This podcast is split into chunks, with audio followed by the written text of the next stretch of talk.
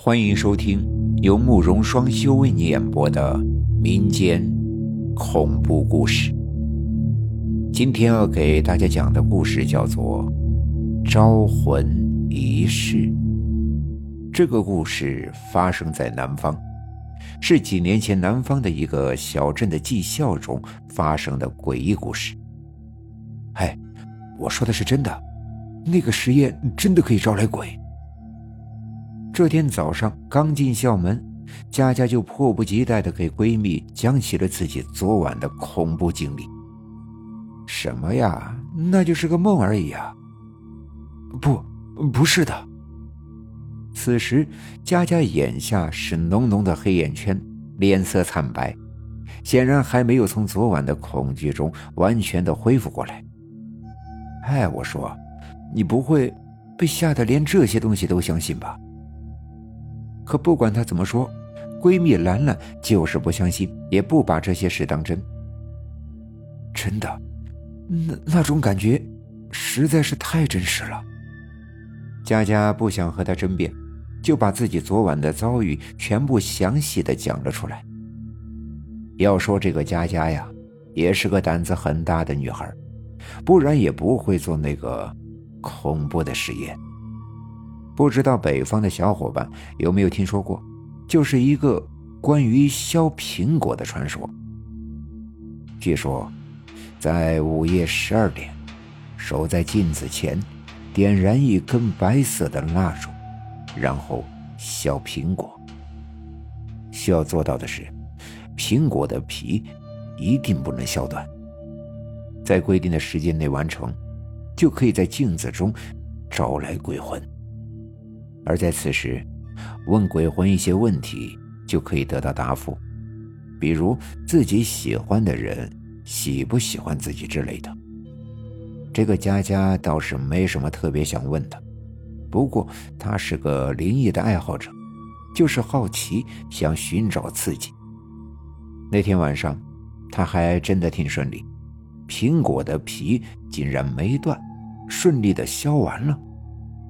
就在苹果皮整条落下的那一刻，佳佳发现，眼前蜡烛的火苗一下子窜得老高，而且镜子中也一下发出了幽绿色的光芒。看来这个实验成功了。其实佳佳根本就没有做好真的会出事的心理准备，顿时吓得连气都不敢喘了。但该来的还是来了。慢慢的，一个模糊的影子出现在镜子中。那是一个满脸血污的男人，头上还凹下去了一大块，赫然处在了佳佳的眼前。佳佳此时早已被吓得掉了魂，只感觉眼前一阵阵的发黑。然后就感觉自己似乎到了一个冰冷的大房间中，那里摆放了许多铁床。仔细一看，每个铁床上都躺着一个死人，甚至有些还有缝合的痕迹。佳佳一下就明白了过来，自己是来到了停尸房。正当佳佳心惊胆战的想要寻找出去的房门时，突然发现身边的一具男尸猛地睁开了眼睛，紧接着又从铁床上坐了起来。这一下刺激的佳佳立马尖叫了起来：“我死的好冤，不过我不会伤害你。”而这时，他又发现，这个男人正是刚才出现在自己镜子中的那个人。好在那个男人并没有做什么，而是给佳佳讲起了自己的事。也是在这时，佳佳发现自己根本动不了了，只能呆呆的听着。那个男人的讲述，要回到一个礼拜之前，在这个小镇的周边有一条省道。正值午夜，路上的人和车都不多。不要脸，劈腿了还说让我去死！好啊，那我就死给你看。一个女孩大概是失恋了，在路边的草地上喝了很多的酒。来呀，来撞我呀！边哭边喝，最后情绪一时控制不住，竟然想不开，跑到了马路上去寻短见。好巧的是，这个男人正好开着车经过了这里。晚上的视线不好，再加上一路上都很少有车。他的车速也稍微有些快。当他看到马路中间的女孩时，再想刹车已经来不及了。他的反应还算灵敏，方向盘快速的一转，倒是没有撞到人。可是路边就是一个很深的大沟，车子撞断了护栏，猛地扎了下去。那沟大概有七八米深。强大的速度加上惯性，让车子瞬间就变了形。这一切都发生在电光火石之间。女孩呆呆的愣在了原地。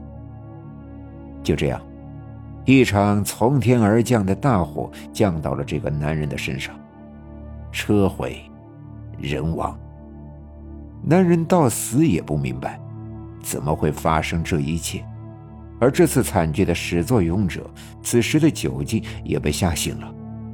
此时，他已经不想再死了，也不想和这事扯上关系，连个救护的电话都没打就跑掉了。害死我的人，你也认识？你要帮我？佳佳此时都快被吓死了，她不明白那男人的意思。自己又能帮上什么呢？在强烈的恐怖的刺激下，佳佳猛地坐了起来。她发现自己竟然睡在床上，难道今晚的一切都是一场噩梦？再一转头，自己做实验的东西都在，可自己什么时候睡在了床上，他却一点儿也记不得了。你说，跑掉的女孩是谁？不会，是咱们学校的吧？听完佳佳的讲述，兰兰的脸色也变了。这事情怎么都透着一股不简单。我觉得那个人也许……哎，别想了，听我的，都过去了。可仅凭一个梦，又说明不了什么。兰兰只能不停的劝说着。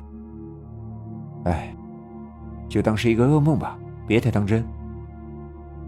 佳佳想，也许真的是自己想多了，但就在这时，一股奇怪的感觉从窗外传来。佳佳刚转过头，就见一个女孩从窗外掉了下去。学校这栋楼足有八层高，掉下去的后果可想而知。随着一声巨响，两个人的心都颤了一下。坠楼的女孩，两个人都认识。正是他们的同班同学王萌萌，而他这段时间的情绪极为低落，据说是刚刚失恋了。今天的故事就讲到这里了，祝你做个好梦。